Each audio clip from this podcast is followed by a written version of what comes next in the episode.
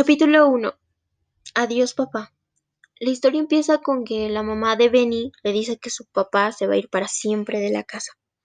Benny empieza a llorar y no empieza a entender por qué, a lo que la mamá empieza a abrazarlo, pero mientras la mamá empieza a dejar de abrazarlo porque Benny empieza a calmarse, empezaba a llorar más, no entendía el por qué, si, si ellos estaban bien, si su mamá, su papá y su hermano Curtis y él estaban bien, no, no entendía el por qué.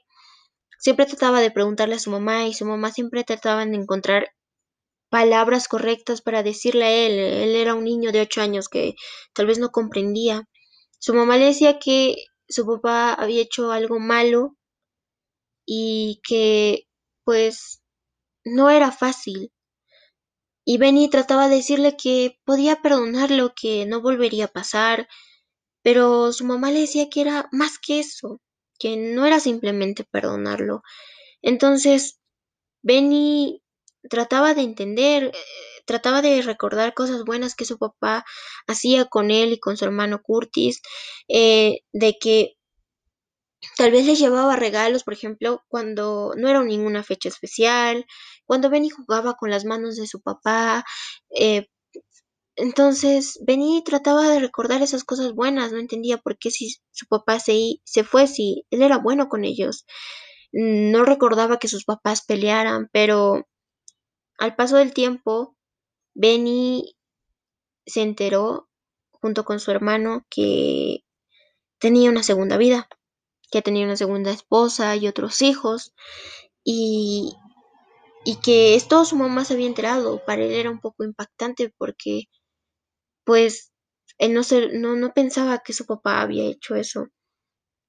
Al paso del tiempo, sus, su papá eh, no les fue dando dinero para las pensiones alimenticias, no les empezó a dar eh, cosas básicas y Benny no entendía por qué si su papá los amaba no les daba dinero para comer.